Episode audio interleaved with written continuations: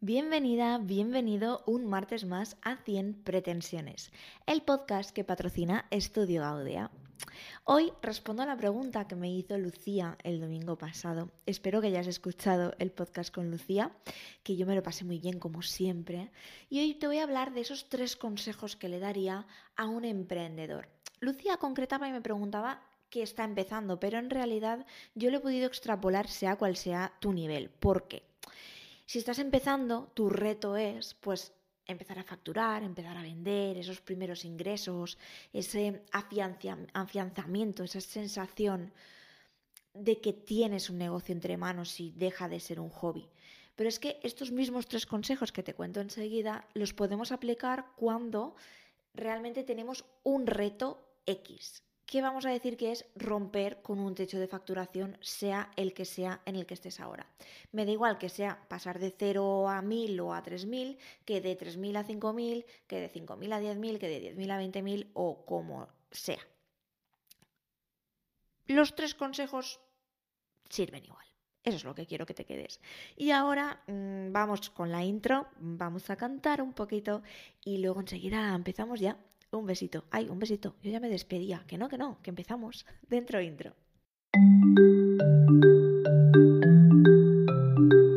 Pretendo que me leas, que te quedes con un hilo, que interpretes la marea, le pongas tu latido, que ocupes tu parcela y te salgas al pintar. Pretendo que me veas cuando estoy en mi sitio, que no me des más tregua y que haga yo lo mismo, que llevas siempre tierra y salgamos a remar.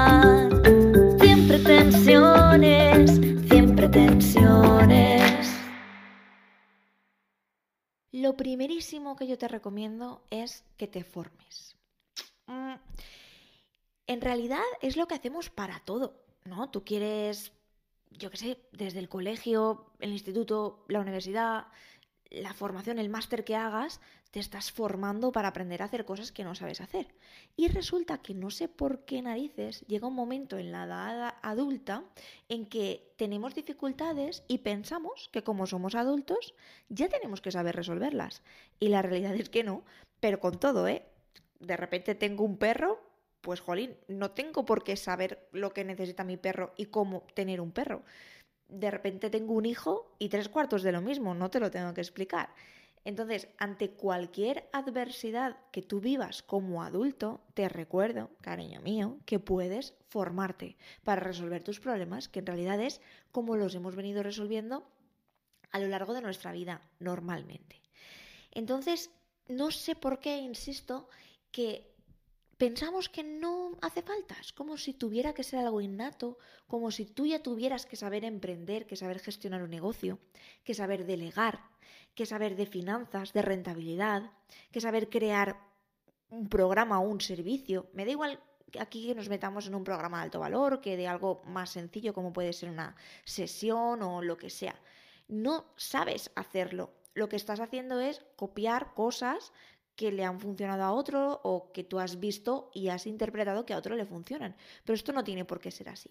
Entonces yo apuesto muchísimo porque te formes y está guay seguir la intuición y conformarte, no, no me refiero a que dejes de hacer caso a tu instinto, porque precisamente una buena formación va a hacer que tú te replantes las cosas y que saques de ti esa, ese resultado que de alguna manera ya vive en ti, pero tú no lo terminas de saber materializar por la razón que sea, por tu mentalidad, por mm, tus limitaciones, por lo que sea. Es normal que pase esto porque hay una cosa muy guay que a mí me encanta que es, jolín, los resultados que tienes hoy son los resultados que tú eres capaz de conseguir con tu nivel de conocimiento de hoy. Con lo cual, si quieres cambiar tus resultados, pues cariño, fórmate. Ese es el primer consejo. Segundo consejo. Ten la certeza de que puedes conseguir subir al siguiente escalón, romper ese techo de facturación. Ten la certeza, o sea, es una realidad, es así, no hay otra opción. Es ese, me viene la canción de Don't Give Up, no sé qué, no sé cómo es la canción, pero que, que no te rindas, no tires la toalla, no pienses, ay, lo he intentado y no puedo, porque enseguida pensamos, bueno, pues será que yo no puedo por la razón que sea. Será que me enganito, que veo que sí puedes, que tiene un don especial. Y no es verdad. Entonces yo quiero que te conectes con esa sensación de seguridad máxima de que sí que puedes conseguirlo tú también. Es posible para ti. Puedes vivir la realidad que estás queriendo vivir. Lo único que necesitas es aprender los cómo.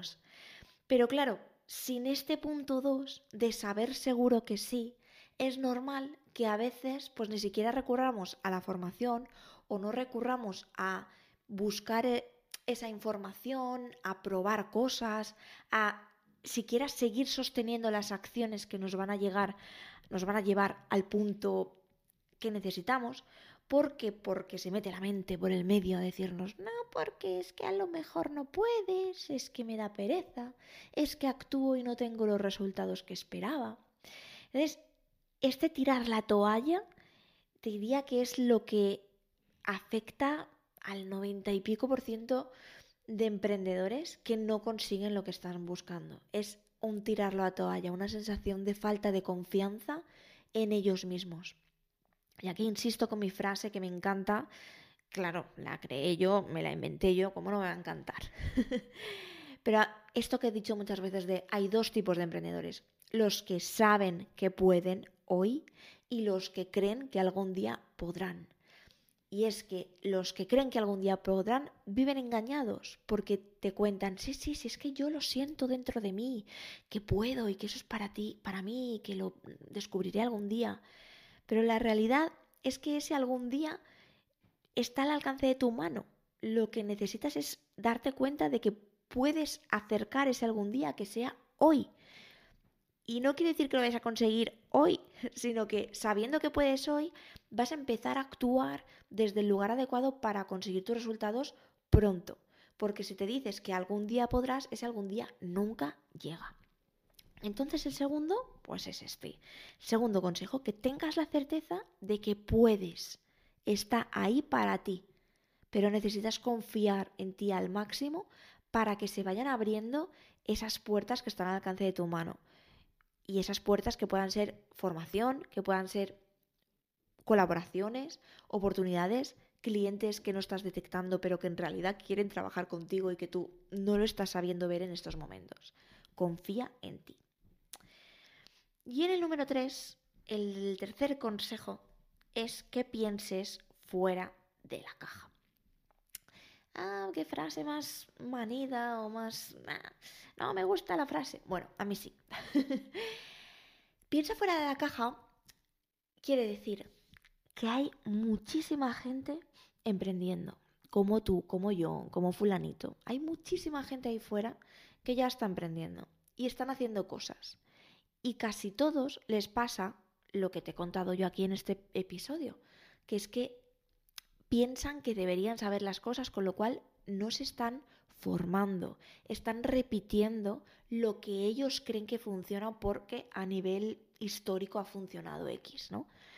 Cuando tú te permites pensar fuera de la caja y de repente transformar una consulta individual que puedas ofrecer, ya sea de, de 15 minutos o de hora y media, me da igual. Pero esa consulta individual en donde tú repites siempre lo mismo, de repente le das la vuelta y empiezas a pensar cosas, jolín, muy guays que además que te motiven a ti más. Es ¿qué haría si no hiciera esta sesión o si no entregara una pauta después de la sesión? ¿Qué haría? ¿De qué hablaría con esta persona? ¿Qué le transmitiría? ¿Cómo trabajaría con ella para que realmente pudiera cambiar su vida? Y cuando te haces esta pregunta sin estar encorsetado con las respuestas que ya nos da la sociedad, que bien, esas ya están ahí, las usaremos o no. Pero si te das la oportunidad de pensar fuera de aquí, pues pasan cosas maravillosas y es que te diferencias y es que de repente la gente le cuentas algo pues más motivador que le apetece de repente trabajar contigo. Y te voy a poner aquí el ejemplo de una de mis clientas que se llama Sandra que está ahora justamente en este proceso de pensar fuera de la caja, ¿no? De, de, de repente dice, jolín, es que las consultas ya no me están llenando tanto, quiero algo más. Y aquí pues se puso el otro día que estuvimos la semana pasada en Valencia de retiro porque forma parte de Dórico. Hicimos ahí pues todo el trabajo mm, este de, de cargar pilas y de avanzar mucho con el negocio. Y ahí se puso a pensar fuera de la caja.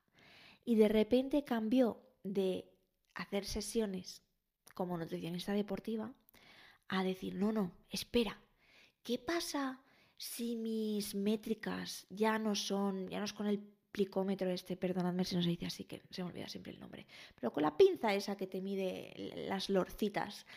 ¿Y qué pasa si ya no peso a nadie? ¿Y qué pasa si no mido?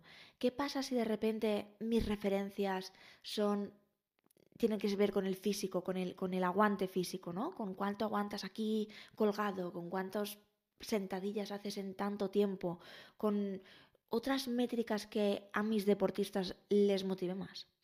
¿Qué pasa si pongo atención a cómo se sienten después de una cena X versus cómo se sienten después de una cena Y? Y vamos de esa manera entrenando al cuerpo y a las sensaciones y tal. ¿Qué pasa si de repente yo como nutricionista organizo unas especie de olimpiadas con mis clientas en donde dos veces al año nos reunimos, hacemos un evento deportivo que ah, nos lo pasemos súper bien, no sé cuántos? Entonces, de repente, cuando ella va dándole forma a todo esto, que te he dicho algunas ideas que son suyas y otras que me estoy inventando yo aquí por el camino, cuando le da forma, es como que la ilusión en su cara, la motivación, todo crece muchísimo más y por tanto eso afecta directamente a sus ventas. No solo porque está ofreciendo algo diferenciador, sino porque a ella le motiva esto muchísimo. Así que ese es el tercer consejito da igual que estés empezando, que, que, lo que te pase es que quieras romper ese techo de facturación o de trabajar menos horas o de lo que sea. Siempre es fórmate, ten la certeza de que vas a conseguirlo y aprende a pensar fuera de la caja. Que esto, por cierto, también se aprende. Así que hasta aquí el episodio de hoy. Espero que te haya gustado, que te haya llenado de inspiración te recuerdo que si te apetece trabajar mano a mano conmigo, ver cómo podemos darle la vuelta a tu proyecto, cómo podemos hacer que rompas esa barrera de facturación, que consigas más clientes, que disfrutes más tu negocio, que te lo pases mm, estupendamente todos los días y que te levantes con esa energía de jolín. Para esto emprendí, ¿no? Y con una sonrisa en la cara, puedes pues reservar una sesión para que hablemos, que me cuentes tu caso, que yo vea en qué punto estás, dónde estás teniendo dificultades, que veamos realmente qué te está pudiendo frenar y que, si es el caso y vemos que hay feeling por ambas partes, que veo que estás preparada, todas estas cosas, pues te puedas venir a trabajar conmigo. ¿Cómo reservas esta sesión? Vas a mi Instagram, por ejemplo, y le das al link de la bio, que va a estar ahí preparado para ti, para que reserves una sesión de estas uno a uno, o bien te lo dejo en las notas del podcast o bien lo tienes en uno de los emails, por ejemplo en el email de hoy para, mm, o sea, perdón, en el email que te llega hoy a tu correo donde, donde hablo del podcast. Vamos, el de la lista normal. Nada más, nos escuchamos el domingo.